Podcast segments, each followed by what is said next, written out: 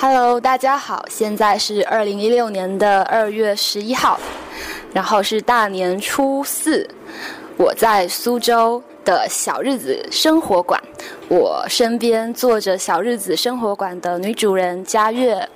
啊，大家好，对我这里是盒子 Radio，忘记介绍了。然后我对面还坐着我的好朋友子涵。Hello，大家好，我是子涵。好，牛哥就不介绍了。然后呢，嗯，其实我很早就知道小日子，但是我最早知道是因为我的朋友宣叶，你叫他猫猫，就是我看他在小日子那边写写写文章，然后我一开始就以为小日子就是一个。大家好朋友一起玩的微信公众号，然后大家写写文字。后来有一天突然发现它变成旅馆了，就 变成民宿了，就觉得很很惊讶。然后这次来苏州就还蛮遗憾，也没有订到你们的房间，因为都都客满啊什么的。然后想说以后希望有机会可以再来体验一下。然后特别想要问问佳悦，呃，为什么会想要开这样的一幢民宿，而且就是自己。嗯，参与设计的，是吧？可以跟我们说说这个民宿的，呃，创建的过程吗？嗯，因为我们之前的工作都比较动荡，就是基本上每个月有大半个月时间就是在不停的出差呀，而且我们是做呃就是新闻行业嘛。之前有听宣叶介绍过，说你之前是在南方人物周刊里面做记者，对，然后杨希是南方日报的摄影记者，对对。然后基本上可能就是经历的事件都是一些前沿的社会突发的那些各种各样的事件，所以有的甚至是比较血腥。然后，嗯、呃，可能这样的生活过得比较，大概有嗯，我们我们算下来十年不到一点。嗯，然后过久了之后就很很想有一种安定的生活。其实我之前有一段时间是已经是有点就是分裂状态。嗯，大概在嗯零一零年开始，就是我回到苏州之前，我们都在广州。回到苏州之后，就是我在苏州的生活是非常慢节奏的。但是，一旦我接了任务，或者就是我有出去出去采访啊什么，就会变得非常快节奏，就是完全不一样的两种生活。然后，我们就慢慢慢慢就会，嗯，去就偏向于后面就是呃慢一点的生活。对对对对，然后就就。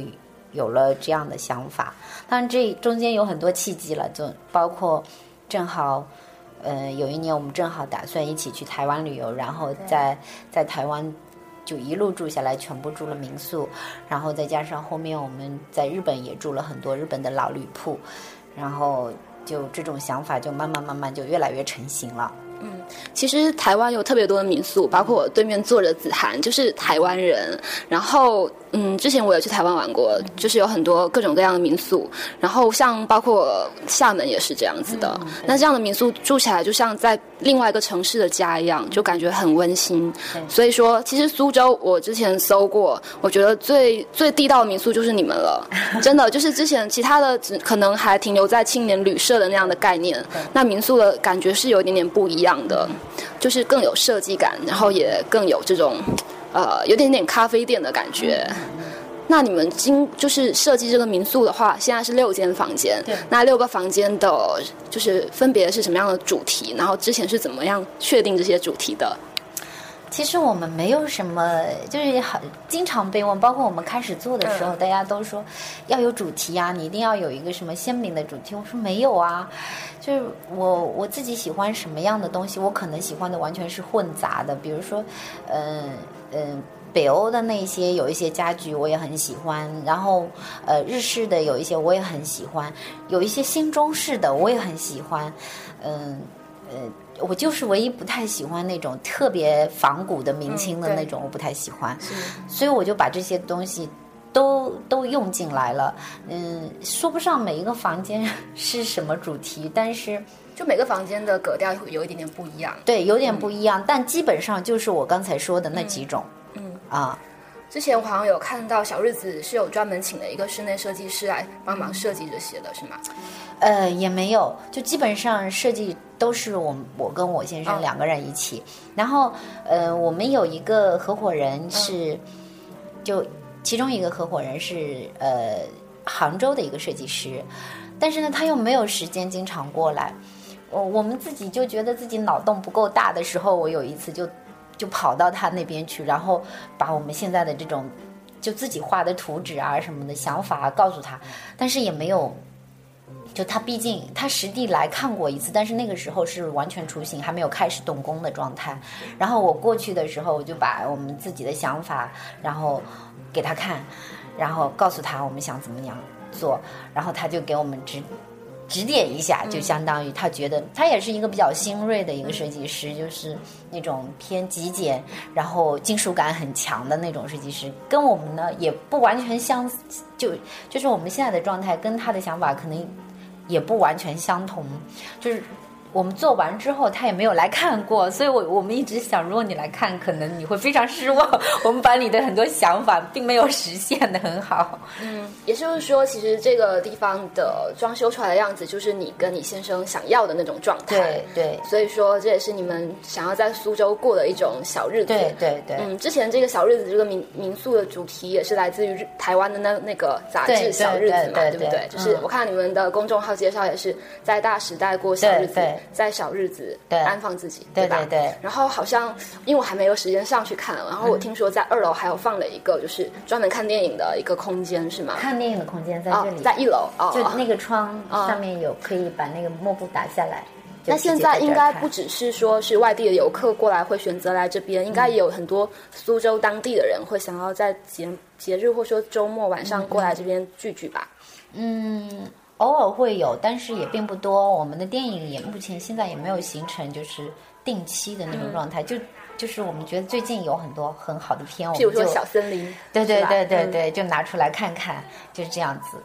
嗯，就是说有时候可能看电影的人，也就是你们的店员啊，或是你们自己，旁边还有客人什么的啊、还有嗯旁边的邻居啊什么的。我觉得你们这个位置特别的好，因为就跟嗯、呃这边很出名的平江路隔了一条河，对但是却是很安静，跟平江路的那种喧闹完全不一样。是所以就感觉住在这边真的真的很好，而且离拙政园啊各种园林也都 很近。对然后我有看你们在公众号里面有特别的去推推荐一些你们在苏州很喜欢的一些地方。对那这些地方其实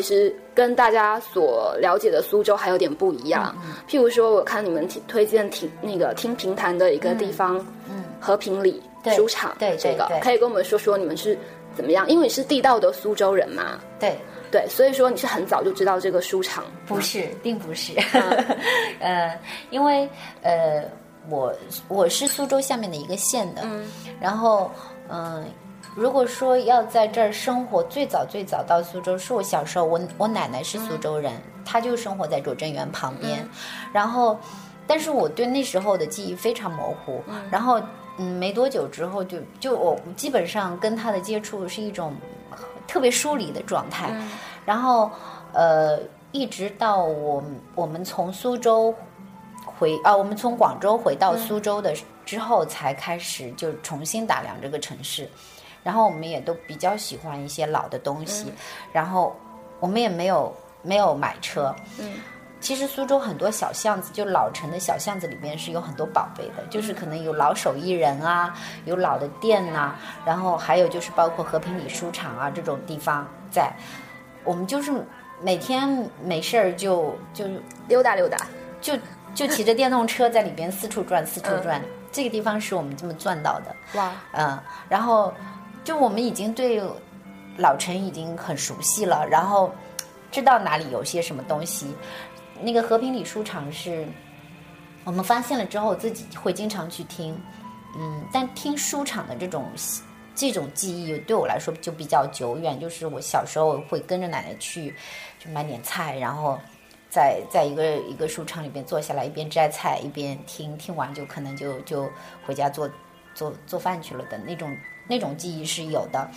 但是完全在那样特别地道的那里听，就你看着他们一边都是老人家，一边呃，一边打毛衣，一边打瞌睡，一边就醒来就听听那种状态，就就好像，就就就跟我自己是有有一个纽带中间断掉了而已。嗯啊，很多地方都是这样，就后来找到啊，好像是重新回到那个地方。就像回到了以前的那种时光一样，对对对对因为那些老人还保留着十几年前的这种习惯。然后我觉得现在，嗯，听评弹，可能有些游客来也会去听啊什么的，嗯可能他们去的场子就并不是说，呃，是很传统的那种，是专门开放给游客那味道可能会有点不一样。嗯，其实因为我对苏州评弹其实也不是很了嗯解，但是大概知道说每个地方都有自己独特的一些戏曲啊什么的。但是有点可惜的就是，他用的是苏州话的话，我们就有点听不懂。对对是。对是这样。像我们小时候，我有印象，就是小时候我们住的那个附近有个庙，然后庙前面经常会演那个歌仔戏，就是呃台湾也有，然后厦门也有。那歌仔戏就是大家也都是唱闽南语，其实嗯嗯。他唱出来的闽南语我都有点听不懂，就不用说是外地人了。嗯。但是自从长大以后，这种戏台真的是越来越少，就再也没有见过，就很可惜。嗯，好像就是那个春节联欢晚会上面，他们呃三个女明星唱的那个也是评弹，是不是？对对是的，是的，有一个苏州评弹学校的好像表演。是啊，就是这样子的记忆能够被大家给挖掘出来，然后让年轻人也去体会，我觉得是很好的事情。嗯包括我刚才就是今天早上来的时候，因为我这是第二次来苏州，第一次来的时候只匆匆看了一下博物馆，嗯嗯，然后这次来的话，我们刚才在路上看到了那个苏州。好像是民艺博物馆吧？嗯对就门票呃，对民俗博物馆门票特别便宜，只有五块钱。嗯。结果进去的时候，其实看到了很多苏州的一些老的工艺啊，包括什么乱绣啊，什么乱针绣。呃乱针绣，然后两面绣，嗯然后什么，就真的觉得很好看，包括那个扇子啊什么什么的，就觉得苏州真的是一个很很多传统手艺在的一个地是的，方。是的，然后我觉得像现在你们开的这种这种呃，算是。现代的小清新或者是文艺青年 开了一个馆子，然后能够嗯也去宣扬这些传统的文化，嗯就觉得特别的好。然后你们在里面好像还有推荐一个寒山寺吧？对对啊、对，就是啊、我看你们还有去专门去拍那个，就是录那个钟声，是不是？嗯，那个钟声其实也不是刻意录的，就是我们经常去，嗯，经常特别是在春夏的时节去，就比较舒服嘛。冬天可能有点冷，因为我们特别不喜欢白天的寒山寺，到处都是游人，对，然后。嗯，就很喧闹，然后其实它的建筑也也不旧了，都是那种后面翻新，然后完全没有感觉。嗯，这个地方应该是我先生自己找到的。他告诉我，有一天晚上，他说那时候夏天，他说有个后门可以去进寒山寺晚上。那我就很感兴趣，然后我说那我们去看看。那时候我们都是从后门进的，后门进去还有就就还黑黑的黑灯瞎火，经过一条那个街，然后进去之后就是有那种。就是有豁然开朗，就全部都是昏黄的灯光打在那里，然后，哎，还就刚好能碰到八点半到九点左右敲钟，对对，敲钟，然后你能听到他们念晚课的声音，然后，嗯，很特别特别安静，就是每次我们就觉得很烦或者心情不是很好，对，然后就去那里，晚上就会去那里安静一下，就觉得。就我们俩谁也不说话，就是在那听着，就听的那个钟声，然后灯光又特别暗。后来再到后来，我就是每次有特别就投缘的朋友，我们都会带他去。对，不知道我今天晚上有没有有机会去，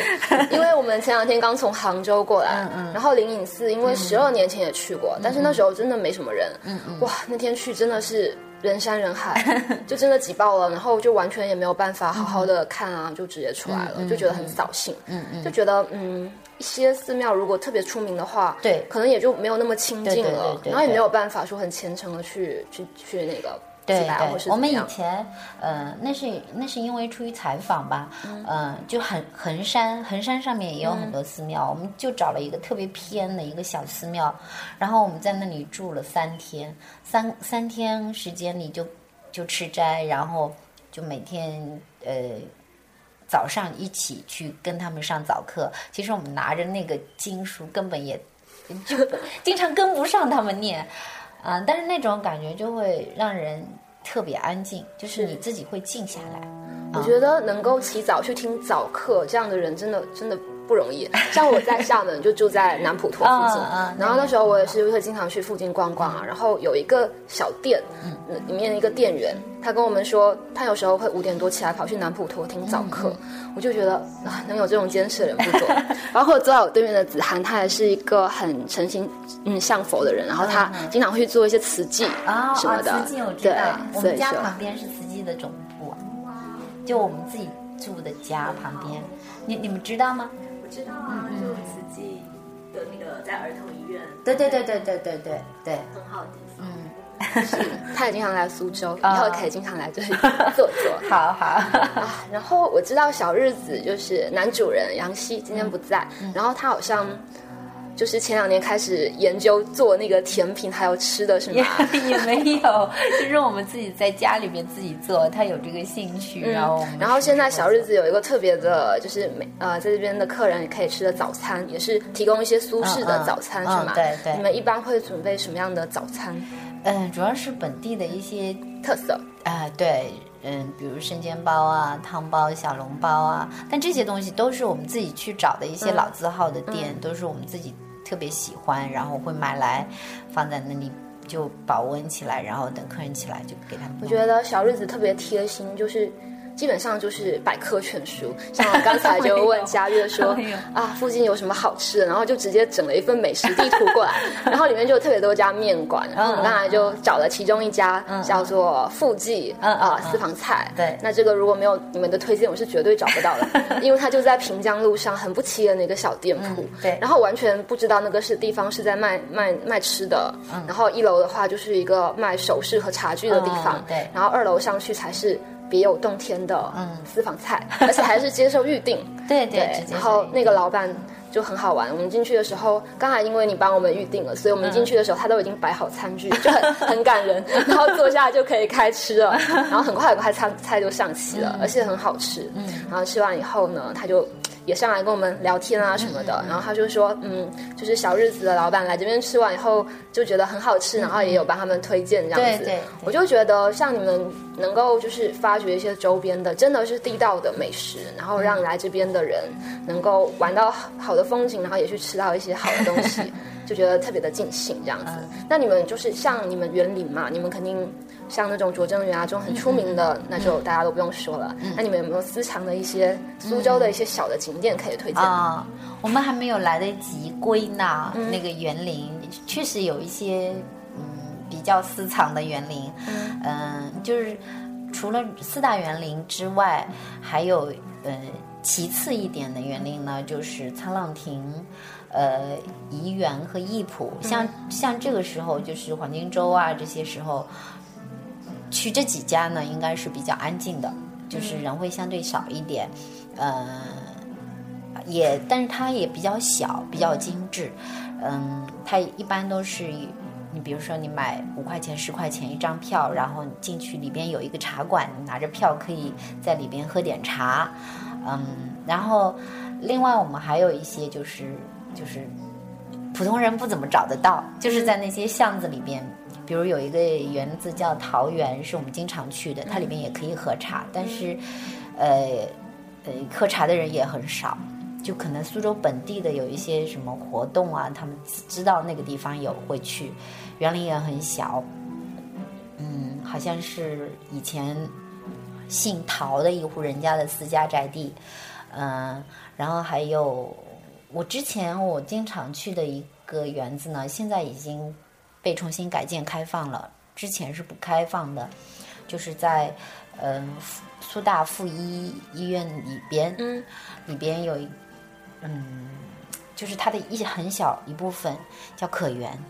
以前是没什么人找到的，它的门也特别特别小，它的正门其实应该是对着那个沧浪亭的，但是它常年不开。然后我们去的时候，里边是没什么人，只有只有几只猫。说到猫，此刻旁边就窝着一只小黑，不知道叫什么名字。叫黑塞，黑塞，听说这个店里面养了很多猫呢，三只猫，三只猫啊，嗯，也都是你们自己自己养的，是不是？对，它是我们之前在我们小区里边捡的，哦养了流浪猫三年了，对。对，但是现在养的很富贵，在旁边喝水。嗯，对，应该有很多客人来喜欢跟他们合照吧？嗯，对。可园呢是就是现在已经开放之后，我们就不不是特别愿意去了。以前那边的因为没有什么人，那个苔藓长得特别特别漂亮，就是阳光下闪闪发光的那种。呃，现在开放之后，整个苔藓全部都被去掉了，就铺了那种那种大理石啊什么的了，然后就。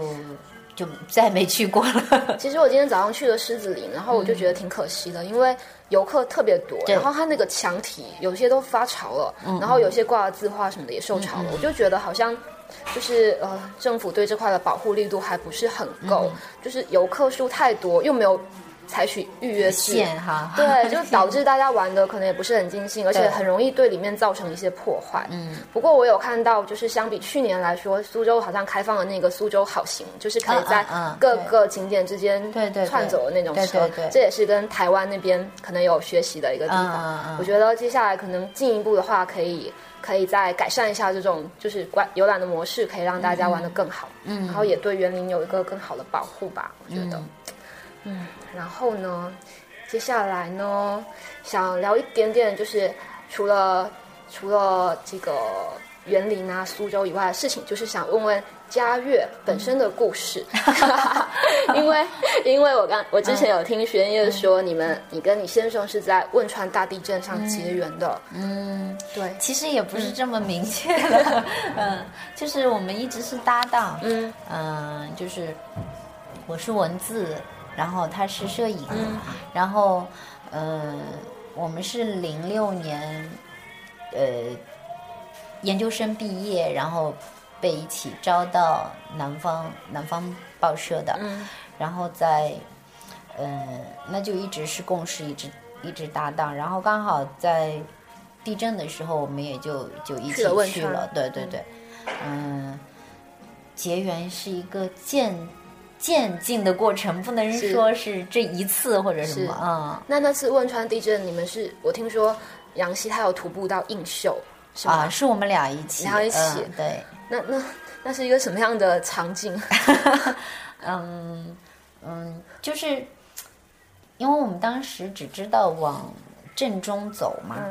嗯，第一次是走往里边走的时候就没有实现，嗯，开始是想。跟着那个军队，他们开出了一条水路，想跟他们那个呃叫什么，就那个艇，跟着他们一起进去的。但是那时候已经太晚了，所以就没没去成。第二天我们就又往那个方向再进，进的时候就碰碰到了一个呃，就是一个一个一个女的，她要进去找她的老公。她的老公就在映秀的电站那边，然后很着急。我记得他开一辆马自达，然后里边锅碗瓢盆他全部都带齐了。他说我要去，然后我我当时也没有犹豫，因为我们知道这件事情，嗯，开始出发的时候其实都不知道有到底有多大。然后嗯，到了那里之后，我们后方的同事就不停在发消息，我们说哪里有多少人。在待救，哪里有多少人在待救？那个数数字就就就只是数字了，你也没有那个，然后就就跟着他一起，我我我们就没有犹豫说，那我们跟你一起进去。然后，嗯，大概车他把车子开在开到那个紫坪铺水坝那里的时候，就没法往里边进了嘛。要不就是最初前一天我们要想从那里走水路进去的，然后。嗯，水路也没走那天，他就说：“那我们跟本地的人一起翻山。其实山山路是很多地方，因为突然间山塌方了之后，那个山路是阻截的。然后就遇到那样的地方，我们就在翻山，绕开这一段，然后再走，再遇到再翻山，就就我走了很久吧。啊，是从早上九点一直走到晚上九点吧。啊，就反正。”其实也不只是我们了，这其实同路的人很多，就是嗯，有各种各样的人会会往里边走，就进去寻寻亲啊什么的都有。此刻好像男主人回来了，要不要过来一起聊聊？太夸张了吧？不是，就是聊聊天。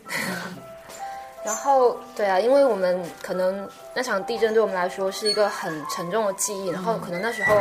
我们也没有在现场，然后只是通过看着报道，然后去感受那时候的情况，然后觉得你们当地者记者的冲在第一线，然后还要在那样艰难的一个环境下写报道，确实是一件印象深刻，然后而且可能是永世难忘的一个记忆吧。嗯，对，也是那个事件可能对你之后的一些想法应该有一些转对变。对对，因为这件事情，呃，后面我们一直当当时一直走到映秀镇嘛，后来也恰巧那个映秀就是当时的一个镇中，然后等到随后的大概两年时间里边，我们就一直在跟踪，因为刚好我们在广东，我南方报社是广东的嘛，广东的原件对口就是映秀，所以我们就两年时间里边就会一直就追踪，现在那边应该重建了，已经有好久没去了。是啊，可以找个时间回去看看。对，虽然说现在远离了这种行业吧，嗯不过就是确实地震是件可怕的事情。像前阵子台湾前几天台湾也地震了那时候厦门也有震感，嗯其实我们根本就不知道，就是我熟睡了真的不知道，所以说。谁都不知道说啊、明天会怎样啊，或者说灾难是不是随时就会发生？是所以真的就应该要活在当下，然后多去感受，然后也过好自己的生活吧。小日子现在提倡应该也就是这样的一个观念。对，这个是我们做小日子的初衷。嗯，因为看到了太多的灾难。是，而且我相信，嗯，吸引过来的客人应该都是跟你们很投缘的，也可以因此认识很多的朋友。嗯，那大家过来，嗯，应该能够就是啊一起聊聊天啊，然后或者说是啊。可以发展成朋友啊，然后什么的，也可以欢迎你们啊、去别的城市继续玩啊。对对对像你们如果嗯旅店呃经营一段一段时间以后，你们可能也会再出去旅行啊对什么的。对对，是的对，，但是这种慢生活的节奏是要一直都一直都保持下来的。对对对，对所以现在应该有觉得生活比以前轻松很多，也是自己趋近于自己想要的样子吧。嗯，呃，完全达到想要的样子还没有。嗯就是你说的，我们还会经常出去旅行啊，嗯看看啊。这个我们目前还没有实现。过去的一年里，我们一直在摸摸索这个店的规律。对，然后我们因为毕竟是行外人，嗯我们最初要做这个东西的时候，很多人都说你们是行外人，你们什么都不懂。嗯，对，桌子怎么摆放，灯怎么怎么打，我们都不懂，但是完全就是凭着感觉，我们觉得这样也挺好的，好像也没有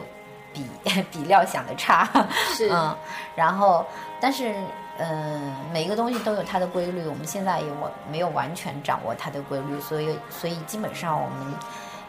每天除了睡觉之外，基本上都在都在工作对其实也没有想象中的轻松。对对老板也是很辛苦的。是所以，好，我们聊了这么多，最重要的是要让佳悦来说一下，要怎么样能够来关注到小日子。这不是广告哦，这只是诚心的推荐。啊，嗯，因为我们呃，我们有一个微信的服务号“苏州小日子生活馆”，然后也有我们的呃公众号，就叫小日子。呃，是不带 V 的小日子，